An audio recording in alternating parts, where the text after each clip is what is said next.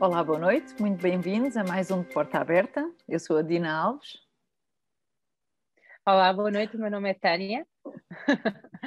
hoje, hoje temos aqui um, um novo tema para, para vos uh, apresentar e para discutirmos aqui um bocadinho entre nós.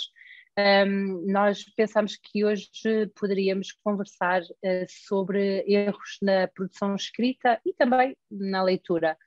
Um, e sobre isso, antes de nós pensarmos e discutirmos alguns exemplos práticos, uh, queria pedir a, queria pedir-te, Dina, só para, para falar, nos falares um pouquinho sobre esta coisa de, de, de, dos erros na escrita e sobre as classificações que existem uhum. e em que é que elas consistem, como é que divergem entre si.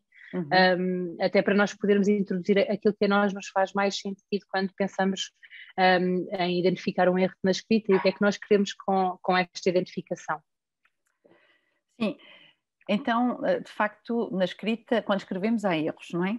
Uh, inevitavelmente faz parte do processo, ou porque nos encontramos num processo de aprendizagem, ou porque já estamos num processo mais estável, mas temos dificuldades. E uh, encontramos na, na, literatura várias propostas de, de, classificação de erros de escrita, e elas são motivadas uh, por coisas diferentes, um, depende muito também do olhar que o classificador tem sobre a escrita. Um, e claro está, se estivermos a falar de pessoas uh, que têm uma visão mais psicolinguística, vão sobretudo tentar fo focar-se na gênese do erro, portanto, na, na semiologia do erro. Um, outros vão fazer uma, uma, uma classificação mais, mais uh, periférica, uh, mais no sintoma, no produto. E naquilo que é observável, não é? Naquilo que é observável, naquilo... sim, sim. Um, outros vão conceber a escrita como tendo sempre uma natureza hum, convencionada e, portanto, decorrendo sempre de um problema de aprendizagem, exclusivamente uhum. de aprendizagem. Pronto, assim, grosso modo, estamos a falar de três tipos de olhares um, que acabam por resultar em classificações diferentes.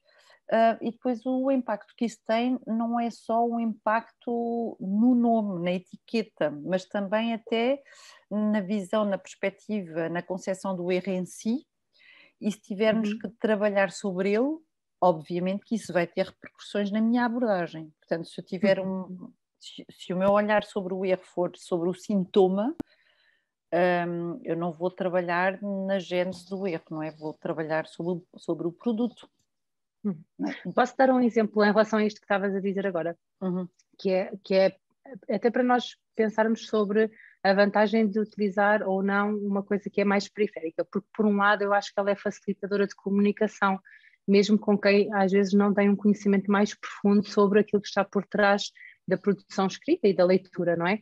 E, portanto, eu acho que é facilitador de comunicação com pais, por exemplo, não é? Ou com ou, outros técnicos de outras áreas, porque quando eu utilizo uma classificação deste tipo, eu utilizo, eu, eu posso dizer e usar a etiqueta, por exemplo, a criança fez inversões, ou adicionou letras, ou fez omissões. Portanto, eu dou conta do que aconteceu na manifestação. Juntou palavras, separou palavras, e em princípio qualquer pessoa será capaz de, de olhar para a manifestação e dizer isso está a acontecer. Uhum. Uh, ele, é, é, quando eu não eu vou por aí, por um lado facilita esta comunicação, é fácil eu dizer a um pai, olha, ele omitiu uma letra, ele fez uma adição, eu acho que aquilo que olhar para a natureza ou para a semiologia do erro adiciona a, esta, este tipo de classificações, ou aquilo que, que vem uh, vem trazer à classificação é que uma omissão, por exemplo, numa, num exemplo como uh, eu escrever pato uh, em vez de prato, em que há uma omissão do re, ou escrever prato, em que há uma adição do e, parecem e são dois, duas manifestações diferentes, num eu tenho uma omissão e num eu tenho uma epêndice, uma adição, mas na verdade aquilo que em princípio poderá estar por trás destes, destes dois exemplos é que há uma dificuldade em processar uma estrutura silábica que é, o, que é um ataque ramificado, ou seja, uma consoante, consoante vogal, um pra. Não é? Isto pode ter a dificuldade da criança, e é isso que me. Eu também, se eu, eu olhar para isto como ortografia, se calhar eu vou ficar algum tempo um, a, a olhar para isto como um processo só de codificação ortográfica ou só de escolha ortográfica, quando na verdade ele não é só isso. E a estratégia, como tu estavas a dizer, pode não passar por repetir 20 vezes a mesma palavra ou fazer jogos de memória visual da palavra, mas sim eh, pode passar pelo entendimento e pelo processamento desta unidade fonológica, não é? Uhum. Uh, mas pronto, isto foi só para pegar no que estavas a dizer sobre as, os, três, as três, eh, as, pá, os três grandes grupos de classificações e o que é que cada um deles pode trazer de diferente, não é? Também. Uhum. Sim. Um, mas tu tinhas pensado, acho que em alguns exemplos para nós discutirmos também, não é?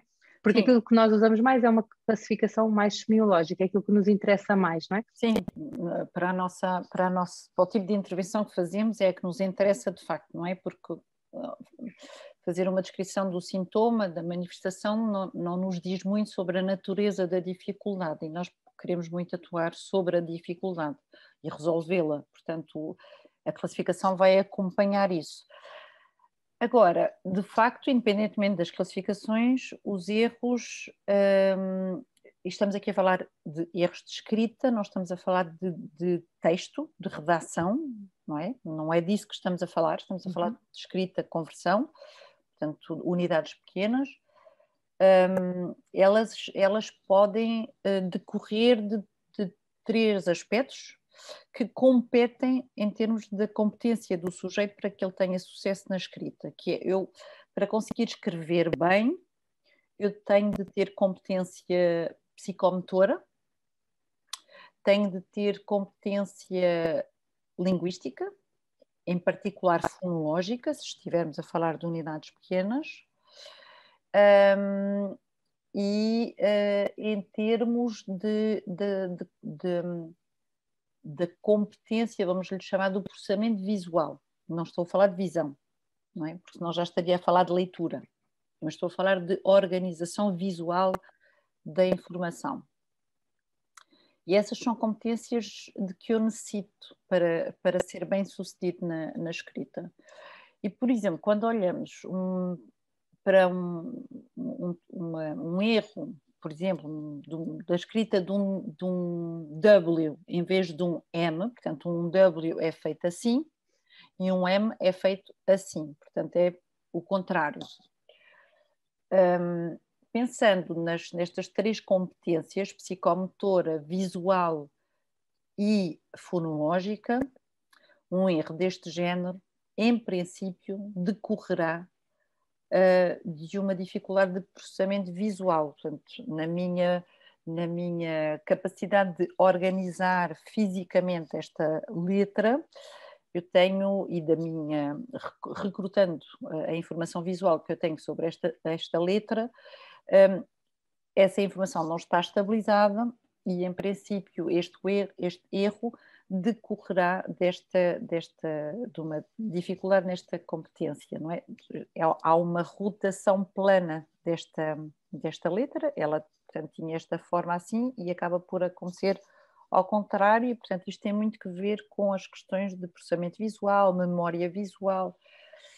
Um, não decorrerá provavelmente de uma competência psicomotora falhada, porque dificilmente isto eu não escrevo inversamente só porque sim, portanto, quando eu tenho dificuldades desta natureza, vou ter outro tipo de dificuldades, não necessariamente fazer uma rotação plana, não é? Uhum. Portanto, haverá outras imprecisões psicomotoras no grafismo, não esta, que é muito, muito simétrica, um, e, e, não decorrerá muito, possível de, muito possivelmente de uma dificuldade de processamento fonológico, porque as, as, diferenças em termos das propriedades, das características fonológicas que estão associadas ao grafema M e W, ou seja, M e o E, do ponto de vista fonológico, são, são muitíssimo distintas.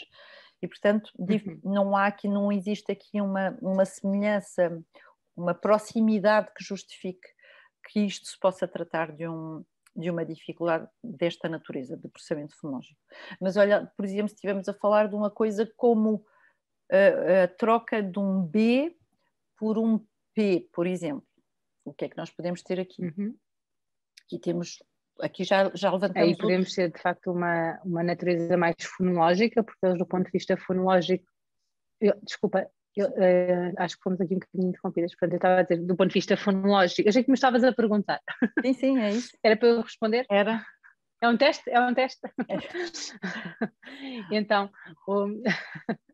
o, o, entre um P e um B nós temos uma diferença fonológica que é mais pequenina, é mínima e que sabemos que é uma das, das grandes dificuldades até na, na, escrita e na leitura que se prende com uma propriedade fonológica que, que é o, o traço fonológico de vozeamento, não é? E esta é uma propriedade um, que é difícil de ser processada, não só para estas unidades, estes segmentos, mas para outros, como FV, TD, QD, portanto, poderia ser fonológico, isso é importante, embora possa não ser só fonológico, não é? Portanto, as, as semelhanças eh, as semelhanças que acabaste de falar do ponto de vista do W e do M, eh, em termos de rotação no plano, são exatamente as mesmas que acontece aqui em letra, em letra de imprensa, já não se prende, uhum. Não temos essas mesmas semelhanças em letra manuscrita. Eu acho que isso é uma informação também pertinente e que nos pode dar algumas pistas sobre, quer dizer, não sabemos ao certo, não é? O que é que, é que a criança recorre depois para, para escolher a letra, mas na, na, letra manuscrita aí já não há tantas semelhanças, mas um B e um D, ai, desculpa, um B e um, um em letra também minúscula, não é? Uhum. Sim, sim, sim. São, sim. do ponto de vista do plano, são muito semelhantes e isso também pode estar, eh, é. isso pode estar também envolvido. Portanto, quando eu olho para o erro assim, só, não consigo saber logo qual é a verdadeira natureza. Posso pôr a hipótese de ser ou mais fonológico ou ser, neste caso, mais visual e depois uhum. o restante, o, o resto dos erros, o uhum. quadro da criança, o resto da avaliação poderá ajudar-me a entender melhor uhum. qual é a verdadeira natureza e então adequar a intervenção um, uhum para este erro especificamente desta criança, porque outra criança pode fazer este mesmo erro por outro motivo, não é? Uhum, Portanto, uhum. uma pode ser fonológica e outra pode ser visual, e o erro, aparentemente, lá está na sua manifestação, parece uma troca de letras, e é uma uhum. troca de letras, mas a causa dessa troca de letras pode ser distinta, não é? Uhum, uhum. Sim, essa é a manifestação, lá está, daí a, a diferença entre as, as, classificações que classificam pela manifestação e as que classificam pela, pela uhum. gênese, não é? Portanto, uma, uma classificação pela forma dirá que é uma substituição de uma letra, uma, uma, uma classificação que, que, que, baseada na gênese vai dizer que num caso que é um, uma, decorre de uma alteração do processamento visual e a outra de uma alteração do processamento fonológico e, e a manifestação é exatamente a uhum. mesma, a substituição de uma letra. Uhum.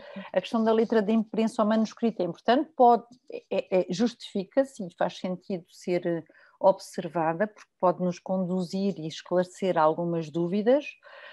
Um, raramente, hoje em dia as pessoas pouco escrevem com letra manuscrita, mas independentemente da forma como escrevem, isso não nos diz nada do ponto de vista das representações que as pessoas têm. Portanto, eu até posso escrever com isso. letra manuscrita e ter representações de imprensa na minha cabeça. Pronto. Portanto, também não nos podemos deixar levar por isso, não é? Um, é, e... Por isso é que eu disse que não dizia tudo, não é? Exatamente, sim, eu estava só a dar seguimento ao que, ao que estava a dizer. e depois temos outras, uh, e, e, muitas das vezes é, este último tipo de erros é aquele que é varrido para toda a gente, que é tem dificuldades ortográficas, não sabe escrever, vai escrever 100 vezes a mesma coisa que é para ver se aprende. Quando isso eventualmente resulta para as dificuldades de natureza ortográfica, ortográficas, porque essas sim são memorizadas, não é? Eu não tenho forma de saber que eh, lixo se escreve com um X a não ser decorando, tenho que saber que se escreve com um X. Um, porque, porque é que não se escreve com CH? Porque é que não se, não se escreve com outra coisa qualquer? Um, pronto, escreve-se com X, e é, e é que nem sequer há outra motivação, porque às vezes nós fazemos inferências ortográficas fazendo exercícios uh, ou inferências derivacionais de uma palavra, de um radical, de um lema, de um lexema, um, não é? Porque ou seja, por exemplo, dar um exemplo, sabemos que é orgulhoso, como hum. acaba em oso, se nós estivermos a processar isto como um sufixo, não é? Vamos perceber que se escreve com um S e não com, por exemplo, com um Z, porque... Pegando até nessa palavra orgulhoso, com... Como é que eu sei, que se escreve com U, não é? Poderia ser com O, porque há muitas palavras com O que se lêem U, mas porque quando ela é usada como orgulho, a sílaba tónica está no GU e o U numa sílaba tónica só pode ser escrito com um U. Portanto, tudo o que derivar daqui, mesmo que tenha o som. Eu vou usar o mesmo registro. Eu vou usar uhum. o mesmo registro. E nós não pensamos sobre isso, não é? Inferimos isto e uhum. isto uhum. acontece. Agora, este, estas, o conhecimento ortográfico, sim, estas aprendizagens ortográficas, aquilo que se aprende e pronto, isso de facto não há outra forma senão de decorar, não é? Escrever muitas vezes, Escrever ler, muitas vezes, registar, exato, não é? Exato. E portanto eu saber que um, que um ah. U, uh, que um G antes do um I do E para fazer G tem que levar um U, não há outra forma senão um, aprender, não é? Por exemplo, é. agora não me ocorre, Guilherme, por exemplo, não é? Se eu não colocar o U, vai, vai ler-se Guilherme, e isso decorre de uma aprendizagem, não é?